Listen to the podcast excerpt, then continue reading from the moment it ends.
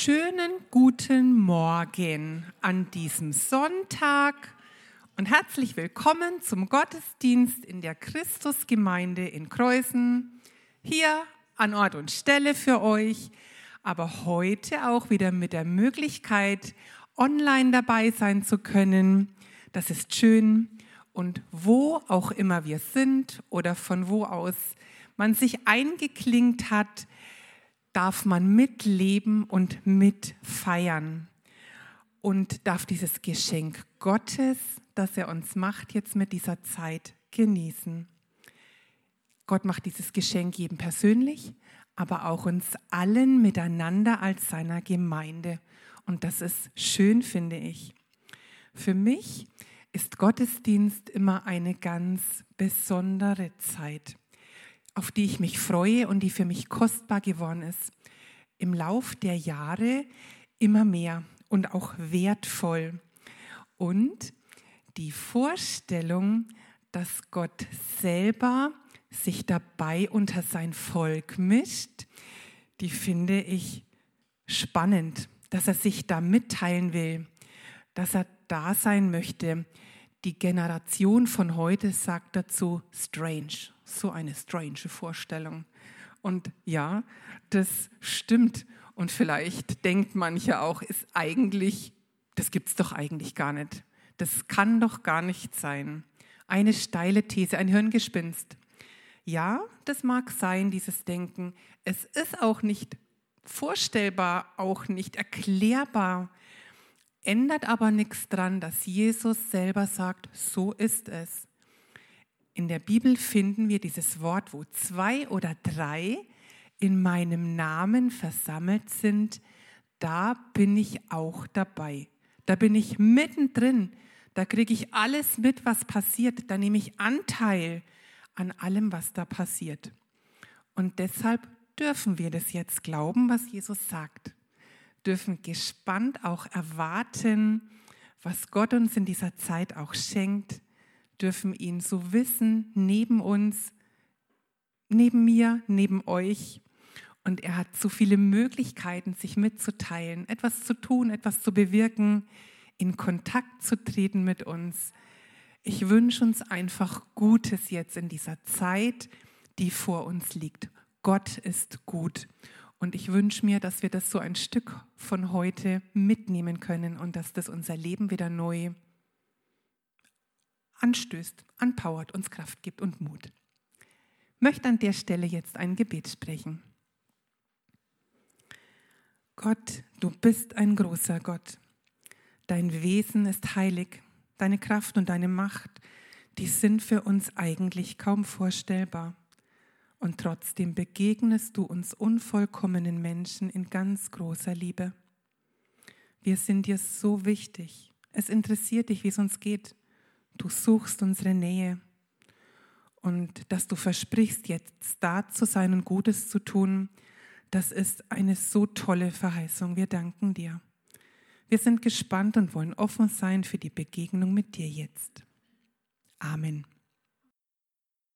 Es lebte einmal. So beginnt die Geschichte, die ich für euch, für uns heute Morgen mitgebracht habe.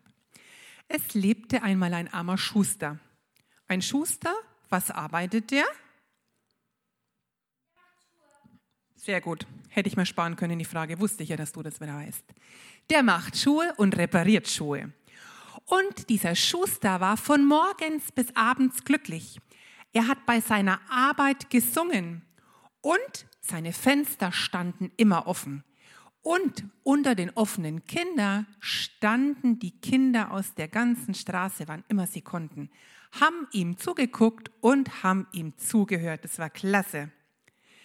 Im Haus neben dem Schuster, da wohnte ein sehr reicher Mann. Der war todunglücklich. Tagsüber konnte er nicht schlafen, weil er den Schuster singen hörte. Nachts konnte er nicht schlafen, weil er sein Geld zählen musste und dann wieder verstecken musste.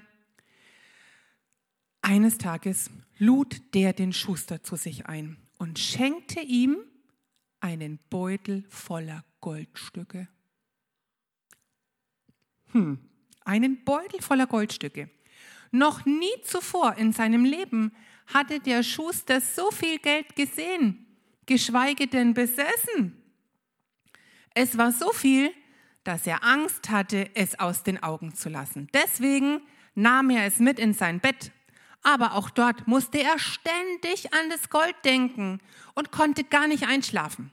So trug er den Beutel auf den Dachboden. Früher Morgen holte er ihn wieder runter, denn er hat beschlossen in der Nacht, ich verstecke ihn lieber im Kamin. Nein, ich bring's lieber ins Hühnerhaus, dachte er etwas später. Aber damit war er auch nicht zufrieden.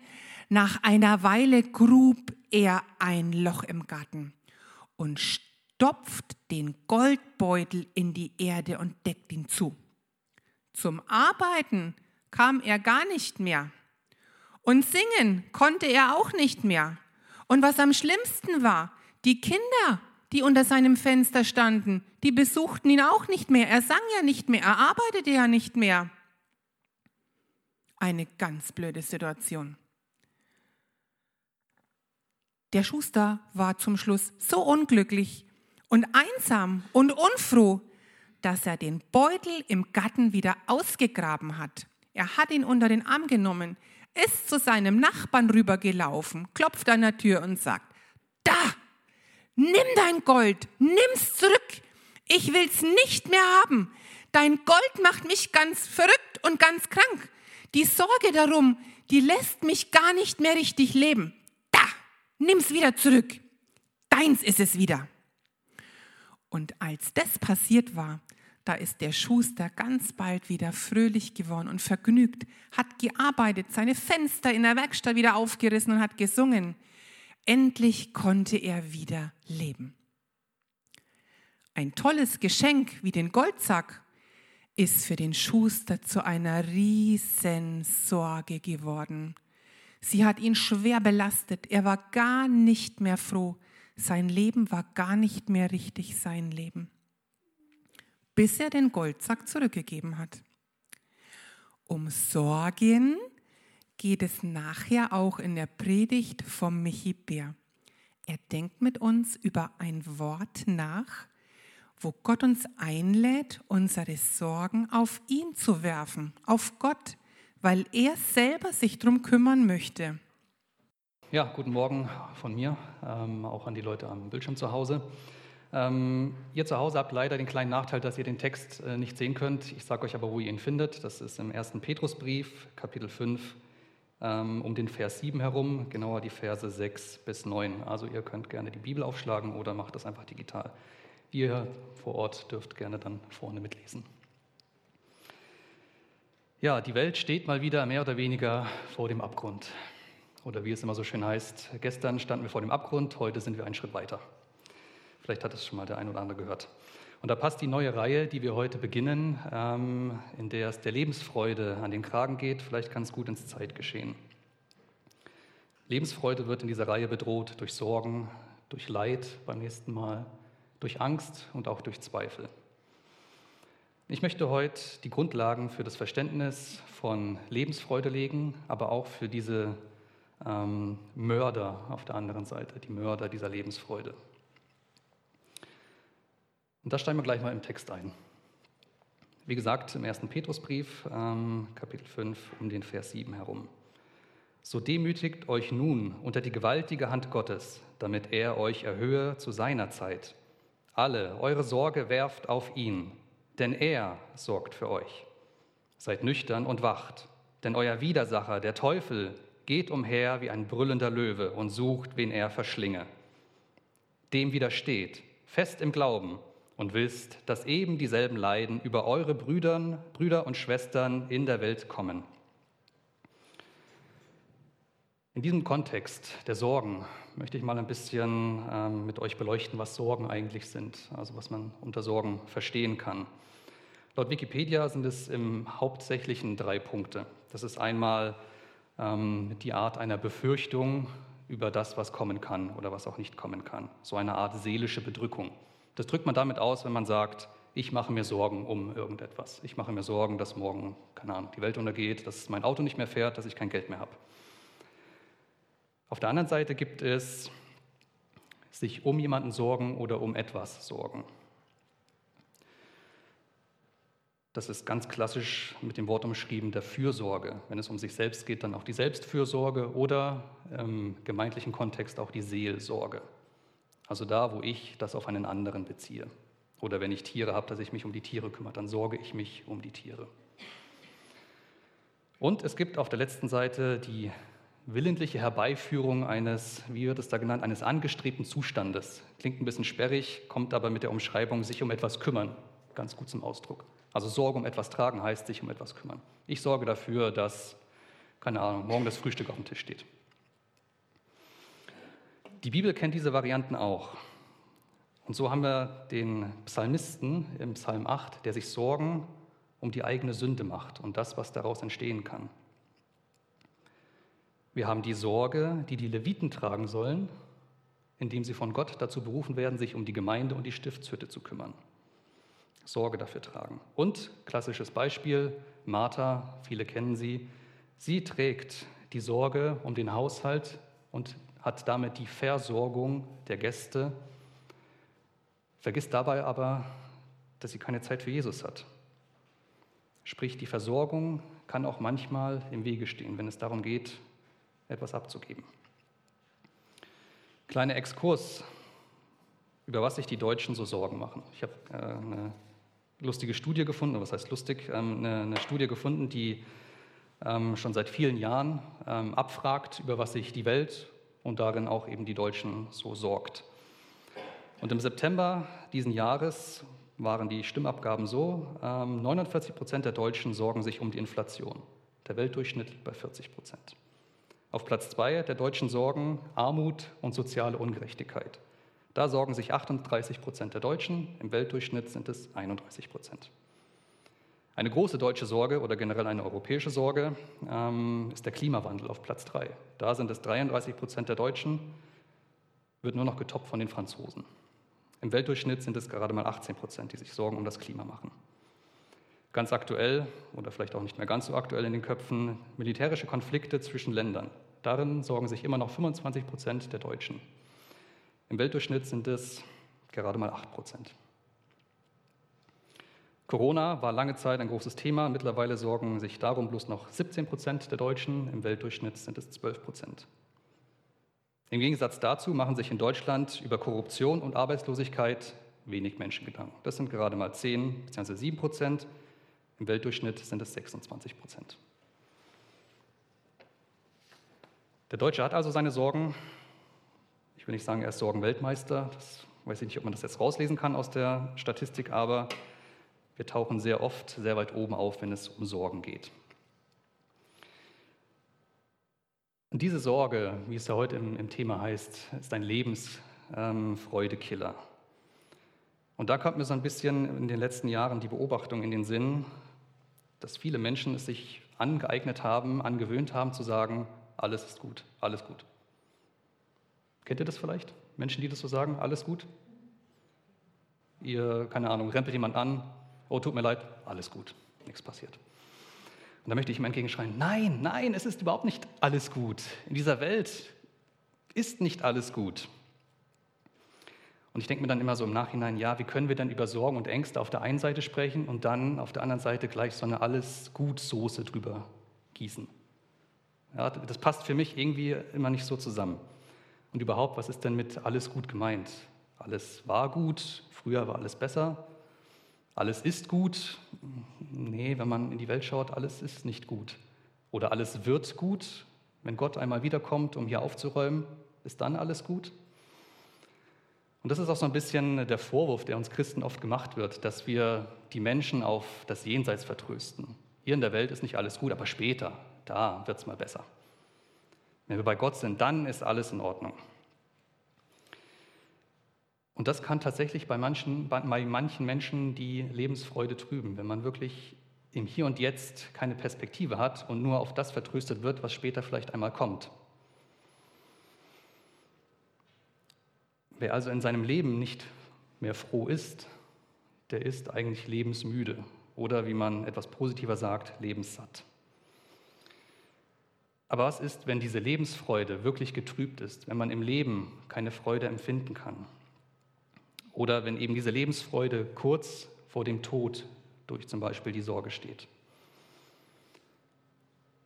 Das klingt jetzt ein bisschen übertrieben, aber der Titel für heute gibt es her. Und ein Killer, ein Lebensfreude-Killer. Ein Killer ist ja das englische Wort für Mörder. Und ein Mörder ist jemand, der aktiv und ganz bewusst jemanden tötet. Und so gesehen hält uns Petrus eben diesen Satz hier entgegen. All eure Sorgen werft auf Gott, denn er sorgt für euch. Wenn ihr einem Killer gegenübersteht, dann versucht nicht den Kampf aufzunehmen, sondern geht zu Gott, flüchtet euch zu Gott. Er ist Burg und Schild, wie es in vielen Psalmen heißt. Und egal wie deine Sorge aussieht, oben haben wir ja diese drei Varianten kennengelernt. Oder auch egal, mit was du dich plagst, Ängste, ähm, Zweifel, das, was in den nächsten Predigten noch kommen wird.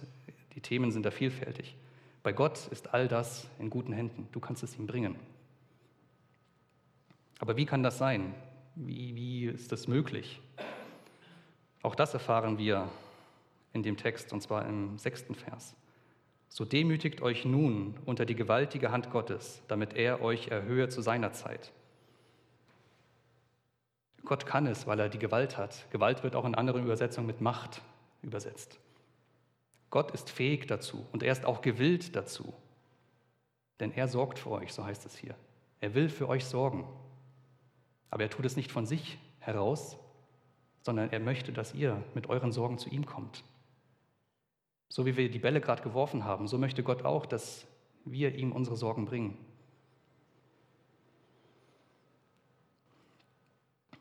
Gottes gewaltige Hand möchte also beim Tragen der Last helfen. Und es geht dabei in erster Linie nicht darum, dass dieses Problem mit einem Fingerschnipp aus der Welt geschafft wird. Das kann passieren, ist aber nicht die Regel, wie wir eigentlich aus eigener Erfahrung wissen. Es geht mehr darum, diese Last, dieses Niederdrücken durch die Last zu erleichtern, zu reduzieren, dadurch, dass er uns die Schultern stärkt, dass er uns neue Kraft gibt, dass seine Kraft in uns kommt.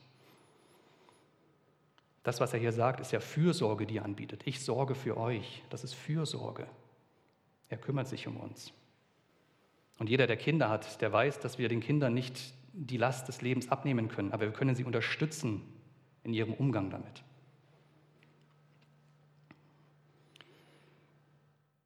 Es geht also darum, wie gehen wir mit Sorge um, wie gehen wir mit all den Problemen um, die wir haben, die die Welt hat und die auch andere Menschen haben.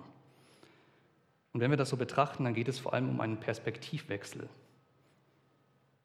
Durch Sorge werden wir oftmals so niedergedrückt, dass wir eigentlich nur noch über den Boden kriechen, dass wir keinen, keinen Horizont mehr haben, dass wir keinen Horizont mehr sehen, sondern wirklich nur noch die nächsten zehn Zentimeter, oftmals im Nebel oder gar im Dunkeln nur sehen können.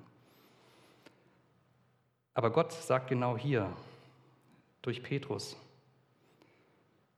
so demütigt, so demütigt euch nun unter die gewaltige Hand Gottes, damit er euch erhöhe zu seiner Zeit. Gott hilft also auf, damit wir nicht unter der Last zusammenbrechen, sondern dass wir wieder aufstehen können, dass wir einen anderen Horizont bekommen, dass wir Perspektive sehen über das hinaus, was uns im Hier und Jetzt besorgt. Es ist also ganz entscheidend, mit wem ich meine Sorge teile und auch, dass ich sie teile. Und das wird auch schön äh, deutlich im Buch der Sprüche, im 12. Kapitel, Vers 25. Da heißt es, Sorge im Herzen bedrückt den Menschen, aber ein freundliches Wort erfreut ihn. Wenn ich mit meinen Sorgen für mich alleine bleibe, dann sieht mir das so mancher vielleicht an, traut sich aber nicht, mir was dazu zu sagen, mich zu ermutigen vielleicht. Wenn ich aber aktiv auf jemanden zugehe, von dem ich weiß, bei dem sind meine Sorgen auch gut aufgehoben, dann ist die Chance natürlich wesentlich höher, dass mir auch geholfen wird, dass ich damit einen anderen Umgang erfahren kann. Deswegen bleibt mit euren Sorgen nicht allein und wartet schon gar nicht so lange damit, bis Jesus wiederkommt, um hier den Saustall aufzuräumen. Ich habe ein paar Sachen mitgebracht, um euch das mal ein bisschen zu verdeutlichen. Nennen wir es mal ein Experiment. Ich habe hier ein äh, handelsübliches koffeinhaltiges Erfrischungsgetränk. und ein handelsübliches äh, Brausepulver.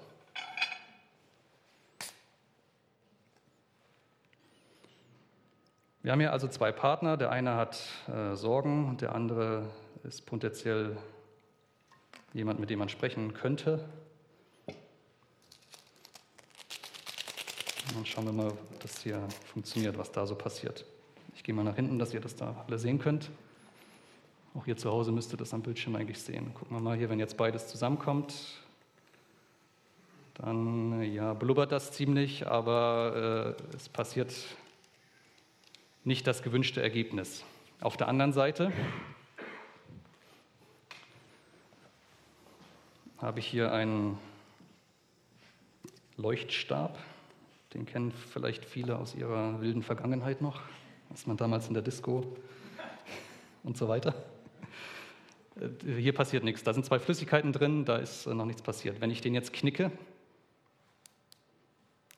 dann werden sich diese zwei Flüssigkeiten verbinden. Auch hier kommen wieder zwei Komponenten zusammen. Und Sascha, jetzt könntest du mal das Licht ausmachen, danke. Ich weiß nicht, ob man das so sehen kann. Ist das ein bisschen sichtbar? Da passiert jetzt was Schönes, der leuchtet einfach. Ja? Was vorher farblos und einfach nur so tot dalag, ist jetzt durch die Verbindung dieser zwei Komponenten zu etwas Schönem geworden. Das heißt, wem ich meine Sorgen antrage, mit wem ich darüber rede, kann oftmals ein ganz anderes Ergebnis haben. Mal ist es so eine Art Vulkan, wo alles übersprudelt und das Ergebnis dadurch eigentlich nicht besser wird und das Problem nicht gelöst wird. Und auf der anderen Seite kann daraus auch etwas Leuchtendes, etwas Schönes, etwas Gutes passieren. Und wie ihr gesehen habt, wenn nichts zusammenkommt, passiert auch nichts. Das heißt, wenn ihr allein mit euren Sorgen bleibt, ist die Wahrscheinlichkeit, dass sich daran etwas ändert, relativ gering. Überlegt euch also vorher, und das ist die Kunst bei der ganzen Sache, mit wem teile ich meine Sorgen? Seelsorge ist, denke ich, da ein ganz guter Weg. Aber vor allem, und das sagt uns der Text heute, bei Gott sind die Sorgen immer gut aufgehoben. Wenn ich meine Sorgen mit Gott teile, dann kann es gut werden. Und hier liegt eben auch eine große Chance, Lebensfreude neu wieder zu gewinnen. Der Blick wendet sich von den Sorgen weg ein Stück weit, ist nicht mehr das Bestimmende, füllt nicht mehr das Blickfeld aus, sondern man schaut auf den Kümmerer, auf den Versorger hin, der, der sich der Sache annimmt. Und wessen Herz nicht oder weniger bedrückt ist, der kann das auch ganz anders und wieder neu nach außen weitergeben. Der wirkt ganz anders. Ihr seht es Menschen doch auch an, ob sie bedrückt, voller Sorgen sind oder ob da irgendwas ist, das ihnen in ihrem Umgang hilft. Menschen merkt man sowas an, ob sie Lebensfreude haben oder nicht. Und das ist auch für uns als Gemeinde, gerade wir als Gemeindeleitung haben uns ja das Gebet um Neuland auf die Fahne geschrieben. Wir wollen Erweckung nicht bewirken, weil wir es nicht können, das macht Gott, aber wir wollen dafür beten. Erweckung durch den Heiligen Geist. Und dann müssen wir uns immer wieder fragen, wo muss ich etwas Altes loslassen? Wo muss ich es bei Gott abgeben, damit Platz ist für Neues, damit etwas Neues wachsen kann? In der Gemeinde, in mir selbst, in jedem Einzelnen. Und diese Frage müssen wir uns immer wieder stellen. Wo muss ich Altes abgeben, damit Neues wachsen kann?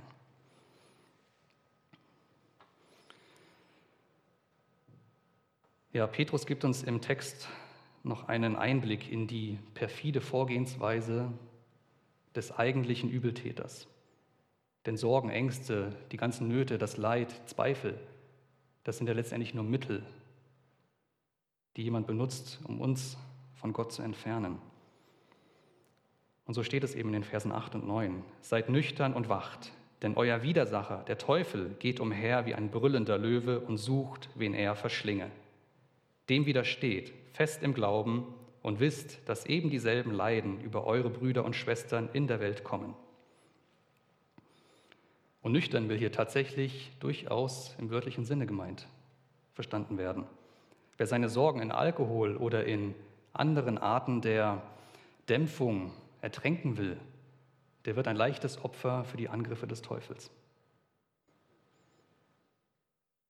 Und der, Lö äh, der, der Teufel geht umher wie ein brüllender Löwe, der alles verschlingen will. Er ist selbst kein Löwe.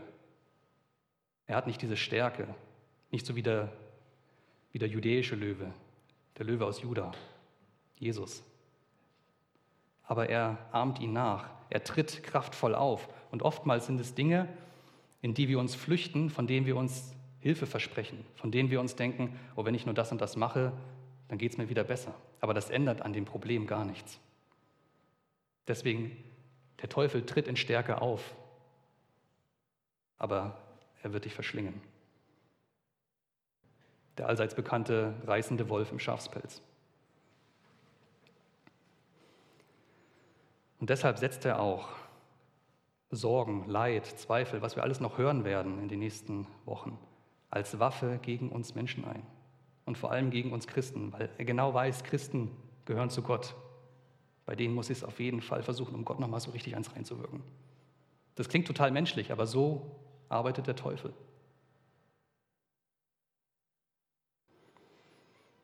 Es gilt also, sich auf diesen Wächterdienst, so beschreibt Petrus das ja hier, seid nüchtern und wacht, ein Wächterdienst, auf den muss man sich vorbereiten, indem man eben die Worte, die er vorher genannt hat, beherzigt, indem man sich das zu eigen macht, ins Herz schreibt. All eure Sorgen werft auf Gott, denn er sorgt für euch.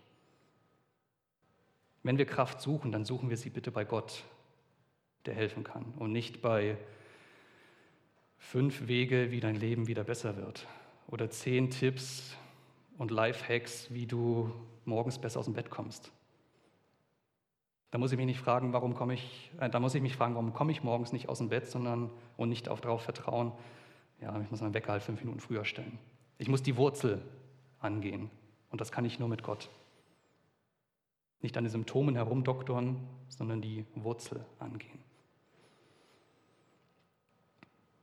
Und das ist oftmals ein, ein schwieriger Prozess, sich selbst auch im Klaren darüber zu werden, wo liegen denn meine Probleme, wo liegen die Ursachen meiner Sorgen. Vieles manifestiert sich ja oftmals nur in, in alltäglichen, oberflächlichen Dingen.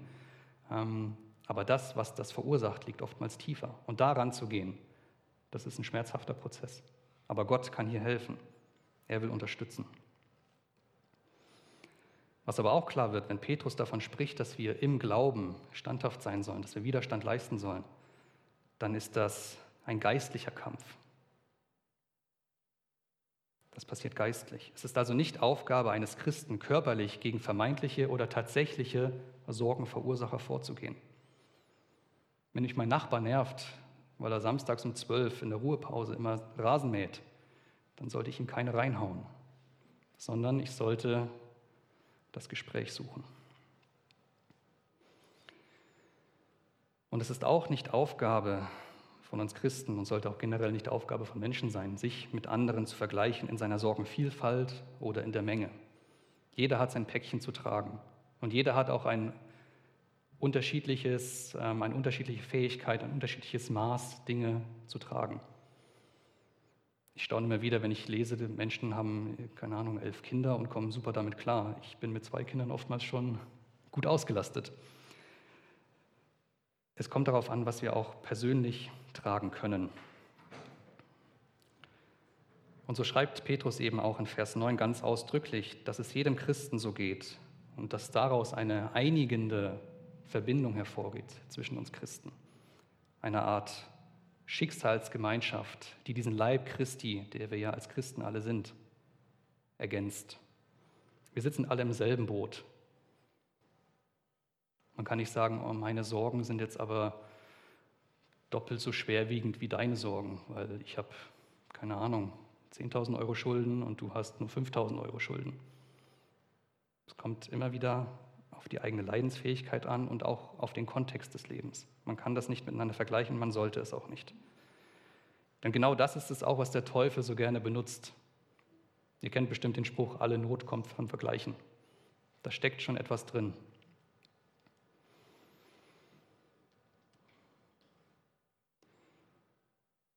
Also es geht darum, sich wirklich an Gott zu wenden, den Sorgenträger für uns und nicht an der eigenen Sorge oder der Sorge der Welt zugrunde zu gehen. Und was sich in der Welt abspielt und was sich schrecklich dadurch auch in den Einzelschicksalen der Menschen widerspiegelt, das verdeutlicht ja nur diese geistige Macht hinter all den Dingen. Ja, Petrus sagt es ja hier, uns allen geht es schlecht. Das heißt, da steckt etwas Größeres dahinter. Ein größeres Prinzip. Und genau das spricht er ja hier auch an. Und auch Jesus hat es mal angesprochen im Gleichnis vom vierfachen Acker. Da sagt er eben, da wo der Samen unter die Dornen fällt, dass diese Dornen dafür stehen, dass das die Sorge der Welt und der trügerische Reichtum ist. Gabi hat es vorhin in der Geschichte schon angesprochen. Geld kann so eine Sorge sein, egal ob ich sie habe oder nicht habe, diesen Reichtum. Die Welt ist also voller Sorgen und jeder hat seine eigene Sorge zu tragen. Lassen wir uns davon nicht entmutigen, nicht runterziehen, sondern gehen wir zu dem, der sie tragen kann. Und hier hake ich nochmal ein, wenn es um die Lebensfreude geht und auch das Vertrösten auf das Jenseits. Viele Menschen, die wissen ja vor lauter Sorge nicht, wohin sie mit ihren Sorgen gehen können oder sollen. Und dass daraus keine Lebensfreude entstehen kann, das liegt, denke ich, auf der Hand. Jeder, der sich sorgt, der weiß, dass das irgendwie das Empfinden dämpft. Und wir Christen können ja die Sorge, die Not, das Leid dieser Welt nur ganz bedingt lindern. Wir können da nur sehr eingeschränkt etwas tun auf der geistigen Not. Wenn es wirklich um materielle Dinge geht, darum, dass die geistige Sorge sich in der Welt zeigt als Armut, als Leid, als was es da alles noch so gibt. Auf der materiellen Ebene, da können wir, können wir uns einsetzen. Aber geistige Not zu, zu lindern, das ist immer so eine Sache zwischen dem Besorgten und demjenigen, wo er seine Sorge hinträgt. In diesem Fall sollte es Gott sein. Aber wir Christen, wir können im Idealfall aus eigener Erfahrung genau das wiedergeben. Wir können aus eigener Erfahrung auf denjenigen verweisen, der Menschen versorgen will und der uns im besten Fall versorgt, weil wir, sein, weil wir unsere Sorgen zu ihm gebracht haben. Und somit haben wir eine doppelt gute Botschaft. Gott möchte dir jetzt, hier und heute, seine Fürsorge angedeihen lassen, damit du nicht an deiner Last zerbrichst, damit du über deine Sorge hinaus leben kannst. Und er möchte dir perspektivisch darüber hinaus, über all das, was jetzt und hier passiert, das ewige Leben schenken. Das ewige Leben. Damit hast du für das Diesseits und für das Jenseits einen guten Grund, Freude zu haben. Du hast allen Grund zur Freude, wenn du deine Sachen bei Gott abgibst.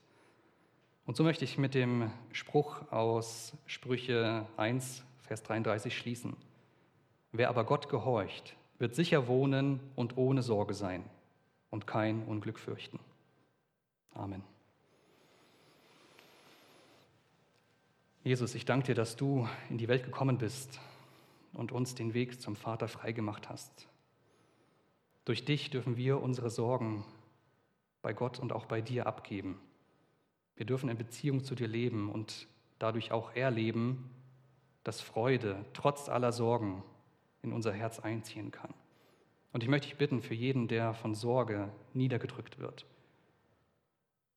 dass du ihm diesen Weg zu dir schenkst, hin zum Vater, zum Abgeben der Sorge und zum Versorgtsein. Und gib bitte diese Freude in die Herzen, dass wir ohne Sorge oder mit erleichterter Sorge unter deiner Last in dieser Welt von der Freude weitergeben können, die du uns ins Herz gibst. Amen. Ja, lasst uns noch zusammen beten, wie Jesus uns gelehrt hat und den Segen Gottes empfangen.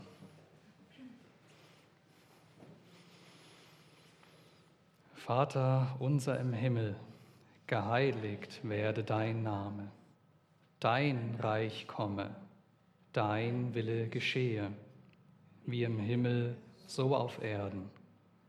Unser tägliches Brot gib uns heute und vergib uns unsere Schuld, wie auch wir vergeben unseren Schuldigern. Und führe uns nicht in Versuchung sondern erlöse uns von dem Bösen. denn dein ist das Reich und die Kraft und die Herrlichkeit in Ewigkeit. Amen. Und es segne euch Gott der Vater, der da ist, um eure Sorge entgegenzunehmen und der für euch sorgen will. Es segne euch der Sohn Jesus Christus, der in diese Welt kam, um den Weg zum Vater frei zu machen, damit ihr Gemeinschaft mit ihm haben könnt. Und es segne euch der Heilige Geist, der in euch lebt und euch immer näher in die Arme Jesu und in die Arme des Vaters dringt. So segne euch der Vater, der Sohn und der Heilige Geist. Amen. Ja, unser Gottesdienst ist quasi auf die Zielgerade eingebogen. Noch ein paar Infos am Schluss.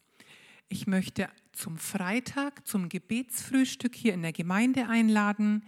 Wer da einfach noch Interesse hat, wer sagt, ja, das ist mir wichtig. Das ist zum Beispiel auch ein Punkt, ganz praktisch, seine Sorgen zu teilen. Michi hat ja gesagt, es kommt darauf an, dass ich sie an der richtigen Stelle teile und auch abgebe. Ganz herzliche Einladung dazu am Freitag hier in der Gemeinde. Nächsten Sonntag auch wieder ganz herzliche Einladung um die gleiche Zeit, 10.30 Uhr. Da wollen wir wieder einen Lebensfreude-Killer bedenken. Äh, und zwar geht es um das Thema Leid. Ganz herzliche Einladung. Alles andere könnt ihr gerne nachlesen auf unserer Homepage.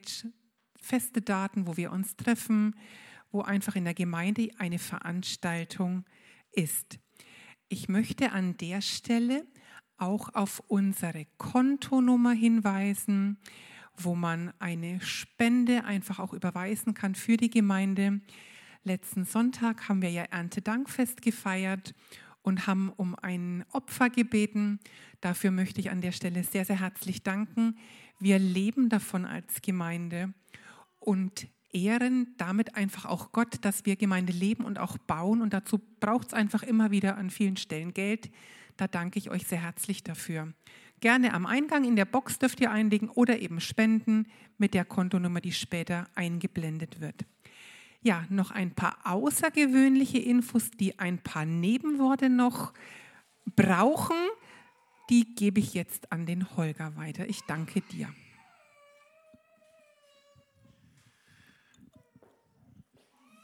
Ich möchte noch auf die Veranstaltung, die kommenden Veranstaltungen hinweisen. In einem Monat ist schon der erste Abend von unserem Glaube im Gespräch rum. Das heißt, es wird jetzt ein knackiger Spurt und Sprint für euch.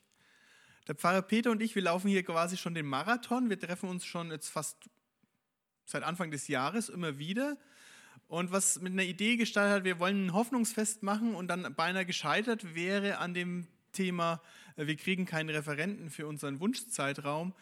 Äh, das hat sich weiterentwickelt und da profitiere ich auch sehr von dieser Teamarbeit, die wir beide haben, weil der Pfarrer Peter war das, der gesagt hat, na, dann müssen halt wir in die Bresche springen und ich dachte mir, äh, wie? Wie jetzt? Ähm, aber da pushen wir uns gegenseitig, wir sind im kreativen Austausch diese Abende vorzubereiten. Und jetzt kommt ihr mit ins Spiel. Wird ein knackiger Monat, aber das schaffen wir miteinander. Und das Erste, worum ich bitte, ist wirklich Gebet. Dass ihr das, wenn ihr das noch nicht getan habt, jetzt euch nochmal dran erinnert, ja, ich will hier für das beten. Ich will gucken, für wen kann ich beten, auch in meinem Umfeld. Wer liegt mir am Herzen, wo ich weiß, der ist weg von Gott. Der ist nicht bei Gott. Der ist irgendwo, ich weiß nicht genau wo, aber nahe bei Gott ist er nicht. Gibt es jemanden, der dir nahe steht, wo du sagst, ja, für den ist es mir wert zu beten? Und ich glaube, das können wir alle tun. Und das Zweite, was ich mir wünschen würde, von uns, dass wir sagen, ja, gibt es jemanden, den ich zu so einem Abend mithin begleiten kann? Einfach mal, um über Glaubensdinge ins Gespräch zu kommen. Es wird im Gruppensetting sein. Ähm, und wie es genau ablaufen wird, das wollen wir eben an dem ersten Vorbereitungstreffen äh, darstellen, was genau Programm ist, wie wir uns das gedacht haben, was die Ideen sind. Wollen wir euch mit hineinnehmen und das ist am Dienstag. Um 19.30 Uhr im evangelischen Gemeindehaus ist der erste Vorbereitungstermin, 12. in 14 Tagen ist das letzte Absprachetreffen. Also wir werden euch da vorstellen, was geht, was können wir noch an Rahmen drumherum gestalten. Es wird alles Low-Level, ganz relaxed sein. Es geht darum, dass wir da sind, dass wir Leute mitbringen und dass wir es ein bisschen nett machen. Aber wir wollen jetzt hier nicht die große Dekokanone auffahren, sondern wir wollen jetzt wirklich so in einem vertretbaren Rahmen sagen, dass wir sollten danach vielleicht noch ein bisschen was knabbern und so Dings gibt. Also so wirklich, ich weiß, wir haben hier Profis, die gleich denken, oh, was muss ich alles machen, aber das, das soll alles ein bisschen reduziert sein. Wichtig ist, dass wir miteinander uns da auf den Weg machen und überlegen, wen kann ich mitnehmen, wen kann ich hinbringen, hinbegleiten. Genau. Und wie gesagt, alle Details vom Programm, was erwartet euch da? Und so, damit ihr sagt, ja, ich, ich traue mich auch jemanden mitzunehmen, weil ich keine Angst haben muss. Das, darum soll es am Dienstag gehen. Deswegen herzliche Einladung. Vorbei. 12. Mittwoch? 12. ist Mittwoch. Mittwoch. Stimmt, Mittwoch. Sorry. Ja, genau. Mittwoch geht es darum. Ich wollte es irgendwie schon, aber die Gesprächsabende sind immer dienstags, deswegen jetzt bin ich durcheinander gekommen. Genau, also Mittwoch, am Mittwoch geht es darum, am 12. was erwartet euch und die Leute, die ihr mitbringt und wo seht ihr auch euch, wo ihr sagt, das kann ich vielleicht gut machen, ohne dass ich mir äh, zu viel, dass es mir zu viel wird. Darum geht es am Mittwoch, den 12. Danke. Und die Termine sind dann am Sonntag, den 6. November. Da werden wir einen gemeinsamen Gottesdienst in St. Jakobus haben, um einfach mal nochmal reinschnuppern zu können, nochmal zu sehen, worum geht's. Und die Dienstage sind dann der 8. und der 15.11. im alten Rathaus. Genau. Also jetzt sind Mittwoch, 12. und 26. Mittwoch Vorbereitung. Genau. Wer noch, äh, also entweder kommt ihr einfach alle an den Mittwochabend oder ihr sagt mir vorher, wenn ihr mit dabei seid. Genau, das ist eine. Und dann gibt es so die nächsten Dinge, die einfach jetzt schon ein bisschen mit vorgedacht werden müssen. Und das eine ist eben die Hausflur Weihnacht. Da wird am 20. lade ich euch da zu einem Vorbereitungstreffen ein, um zu überlegen, wer kann da sein, was ist möglich. Wie gesagt, das Schönste, und das scheint auch zusammenzugehen, dass wir Weihnachtslieder singen machen. Dann bin ich eigentlich schon zufrieden. Wenn noch ein bisschen mehr geht, machen wir noch ein bisschen mehr. Wenn nicht mehr geht, dann ist es auch gut. Aber das muss man jetzt sehen. Es kommt jetzt ein bisschen darauf an, wie viele Rückmeldungen ich noch bekomme. Im Moment schaue ich mir die Rückmeldungen an und denke mir, oh, außer singen geht auch nicht mehr. Aber ist okay für mich. Aber vielleicht, wenn ihr euch mit dem Gedanken tragt, ich will da eigentlich noch was machen und ich will, dass da mehr geht, dann müsst ihr mir das sagen. Sonst weiß ich nicht, dass da mehr geht. Und ich denke mir, es geht nicht mehr. Also bitte auch da die Rückmeldung. Und das Dritte, äh, das ist, hat auch mit Weihnachten zu tun, äh, der Weihnachtsgottesdienst. Das bewährte Team, das das schon immer gemacht hat, hat deutlich zu verstehen gegeben, dass sie mich nicht hängen lassen, aber dass sie sich auch nicht vordrängeln. Das heißt, hier ist Raum zur Entfaltung. Wer sagte, ich wollte mich schon immer mal beim Thema Weihnachtsgottesdienst im Vorbild gedanklich mit einbringen, lasst es mich wissen. Denn nur wenn ich es weiß, kann ich euch mit reinnehmen aber es darf jeder mit reingenommen werden. Und dann ganz weit vorgedacht ist im äh, April nächsten Jahres, vom 28. bis zum 1. Mai, unsere Gemeindefreizeit. Der Termin steht fest, das Haus steht fest, die Preise kann ich euch hoffentlich bald sagen, sobald ich die Preisliste verstanden habe. Die ist wirklich, also ist die komplizierteste Preisliste, die ich je gesehen habe. Deswegen dauert das noch ein bisschen. Aber Termin steht schon fest, Ort steht schon fest, was es kostet, steht bald fest. Also ihr könnt schon überlegen, fahrt ihr mit? Äh, und plane ich das bitte ein. Und dann dürft ihr, was noch nicht feststeht, was machen wir inhaltlich, da dürft ihr auch gerne sagen, ey, wenn ich, ich habe da Freude dran, da was vorzudenken, einzuplanen, sagt mir Bescheid. Wir finden einen Termin, um das dann auch entsprechend weiter zu denken. Genau. Also es geht was. Bitte fühlt euch nicht überfordert, sondern eingeladen.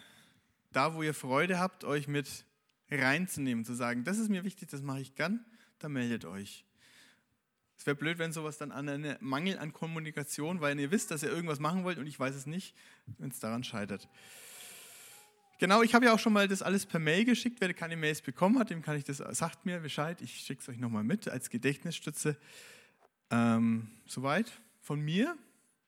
Jetzt wünsche ich euch einen gesegneten, sonnigen Sonntag. Genießt ihn, werft eure Sorgen weg, die ihr vielleicht noch habt. Und ja, habt eine gute Woche.